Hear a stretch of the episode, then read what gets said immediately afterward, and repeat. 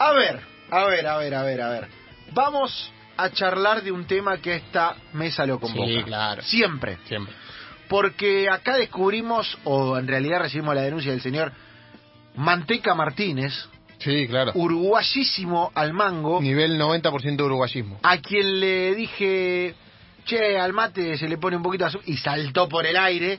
Y no solo eso, sino que dijo Juan Román Riquelme, a veces le pone edulcorante, y desató una enorme polémica en redes. Hemos charlado con muchísimos, muchísimos futbolistas sobre el mate. Es un tema que nos convoca, y es por eso que llamamos una autoridad. Claro. Ahora que empieza el verano, ahora que además estamos acostumbrándonos a cada uno tener su mate, lo cual está muy bien, Sí, no claro. como el otro día Leandro Fernández con Alessandro en la cancha de No. la bombonera, ¿eh? que mm, estaban ante el partido y se pasaban el mate uno al otro. No. No va, por más que tenis zapado, no va. Proto- protocolo, redes. Protocolo, proto- claro. ¿Cuándo- empezó No es, de, no es de gorra, sino de muchachos, Claro. pónganse la pila. ¿Cuándo empezó usted con el mate de bien? Yo hace una década aproximadamente. Empecé a ir hacia el mate grande, Sí. mucho antes del El hype. no, claro. Mucho Ahora es hype. mucho hype, mucho hype. Yo me fui hace 5 o 6 años, me fui ya para la yerba uruguaya. Antes tomaba, hay una, una del- to- antes tomaba la de la cajita, Claro. la de la cajita, La Mercedes. eh, y tomaba más la, la más amargona, la más eh, ahumada, ya con mate grande. Y después terminé yéndome a la uruguaya 5, 6, 7 años. Eh, pero sí, hace- después vino todo el boom, eh, y está bien, yo celebro. Ahora está cool, es cool tomar mate. Vamos a preguntarle, vamos a preguntarle porque Valeria Trapaga está lanzando su libro, El mate en cuerpo y alma, junto a la fotógrafa Ángela Copelo, y además es sommelier de mate y además nos va a hacer debatir. Valeria, bienvenida a Engancha Club 947, acá Seba Varela, eh, está el querido Javier Lanza y está Romy Sacher del otro lado para charlar con vos. ¿Cómo estás? Hola, ¿cómo les va a todos? Muy bien, buenas tardes. Como verás y habrás escuchado algo de la introducción, somos gente de mate, somos gente que debate sobre el mate, que toma en cuenta las nuevas corrientes, las viejas corrientes, pero es un momento en el que Lanza de, eh, desarrollaba una idea. ¿Cómo era Lanza lo que dijo usted? Que es cool tomar mate hoy. Es cool tomar mate, Valeria. ¿Cómo vamos con eso? Sí, hoy en día podemos llamar school o podemos llamarle que el mate está empezando a cobrar un lugar de importancia que había perdido porque en su momento tuvo como si querés cierto glamour en la época del virreinato, después cayó como en un periodo en el que el mate eh, quedó solamente en el imaginario popular vinculado a, a un sector tal vez más trabajador de la sociedad, cuando en realidad el mate nunca fue solo eso, el mate nos trasciende y nos atraviesa a todos, eh, de, de norte a sur, de este a oeste, sin, eh, sin distinguir ni jerarquía, sexo ni nada. El mate, si hay una infusión que nos atraviesa absolutamente a todos, que todos la consumimos y que a todos nos gusta y que a todos nos hace bien, inclusive a temprana edad, es el mate. Entonces yo creo que el mate está volviendo a cobrar un lugar que en algún momento tuvo y tal vez lo perdió.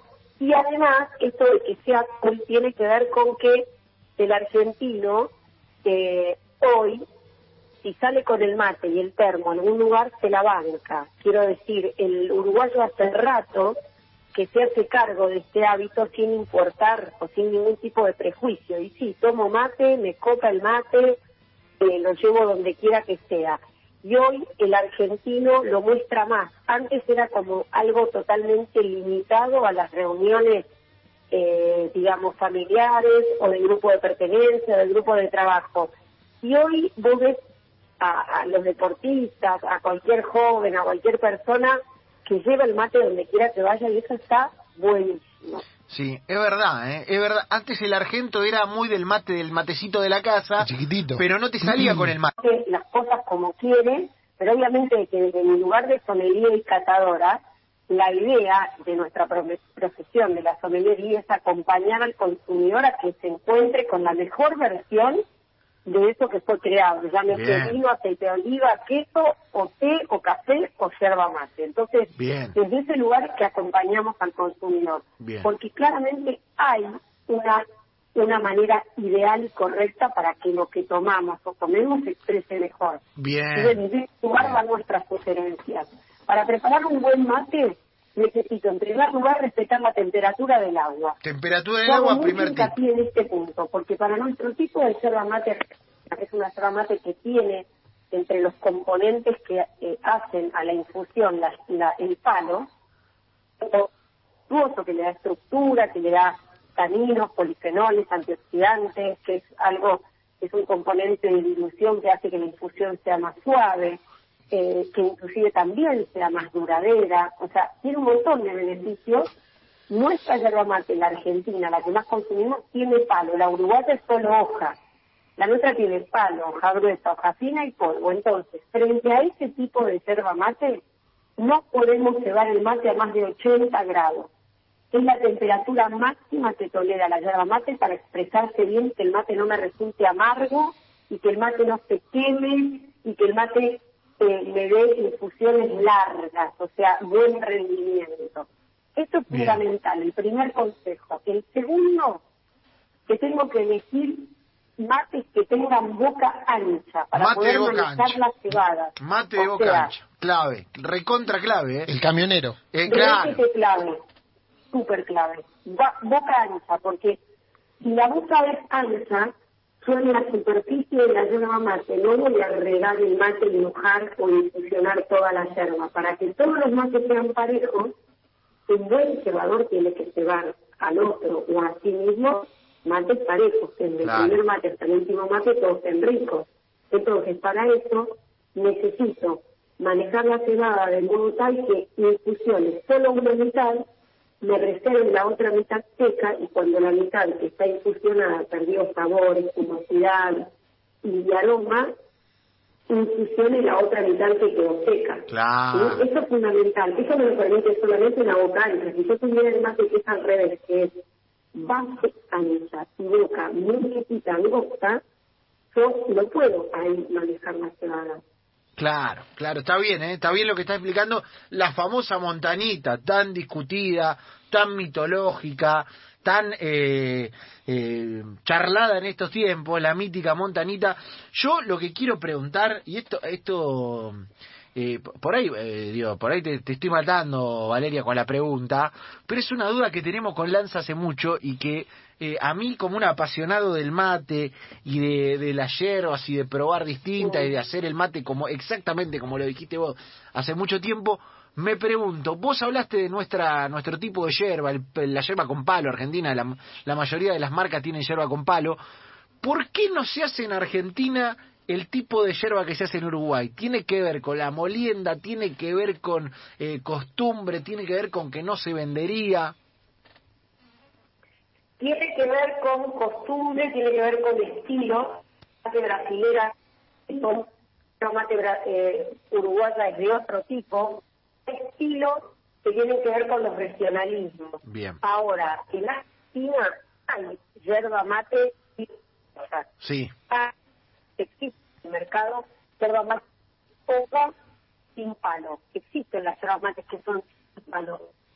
sí, sí, es verdad, es verdad. Hay, hay una, hay una, sí, hay una gran diferencia, que la yerba mate en Argentina, que se hace, ¿no? es procedencia argentina.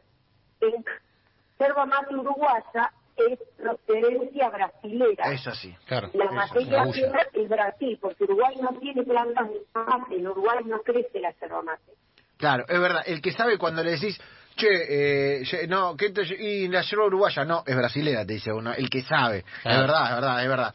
Eh, me gusta, eh, me gusta el tema mate. Eh, lo último que le voy a preguntar a Valeria, eh, obviamente agradeciéndole por este rato y ya con las ganas que tiene este equipo de tomarse unos mates después de esta charla. Valeria, si tuvieras que elegir, mirá lo que te voy a pedir, eh. Si tuvieras que elegir alguna figura argentina que fuera la cara del ponele que viste que está creciendo que está lo de Siria que me- mucha mucha yerba siria que el mate está creciendo en Europa que los jugadores europeos lo empiezan a tomar si tuvieras que elegir un argentino para que fuera la cara del mate elegimos a uno a uno famoso ¿A quién le ponemos Argento? Mirá la pregunta, la estoy matando, pobrecita. Eh, la- ¿A quién le ponemos la cara argentina del mate? ¿Quién pensás que puede serlo? Lo que pasa es que se me mezclan sentimientos, porque a ver, mi ídolo de todos los tiempos, y lo seguirá siendo, ya no está con nosotros, que es Valoro, y que sé que tomaba mate. Eh, a ver, si yo hoy tuviera que elegir un deportista, la verdad que todos los deportistas toman mate. Eh, qué difícil la pregunta que me hiciste. No sé contestártela. Y, mira, por alcance podría ser Messi, Messi, no la Messi. esa, por alcance podría ser Messi. le gusta tomar mate. Por alcance podría Sí. ser Messi, lo tenemos que laburar, pero Me está gustaría también que sea Lali Espósito. Lali, Lali, bien, bien, bien. Habría que hacer una gran campaña ahí, ¿por qué no? Sí. ¿Por qué no? Me gusta, me gusta, me gusta. Charlamos de mate, ¿eh? charlamos de infusiones. Nos vamos a ir al cierre de esta hora, nos vamos a ir al informativo y nos vamos a ir a hacer un mate, aunque sea imaginario. Hacelo vos en tu casa y acompañanos también. Valeria Trapaga, ¿eh? sommelier de mate, presenta su libro El mate en cuerpo y alma. Valeria, te agradecemos por este rato acá en Enganche en el Club 947 y nos vamos directamente a prender la pava. Bueno, para todos los que nos están escuchando, si me quieren seguir en mi bueno, para el libro arroba cata de yerba mate. Esa es, ese es el lugar donde me van a encontrar a mí toda la información que quieran tener y pueden obtener libro o, o adquirirlo a través de la tienda. Arroba cata de yerba mate. Arroba Cata de. Yerba Mate. Ahora te voy a te voy a etiquetar en la foto del mate de este equipo a ver si el mate de este equipo no en realidad ahora es individual, a ver si la probás, ¿eh? a ver si la probás. Beso Dale. grande. Cerramos la primera hora.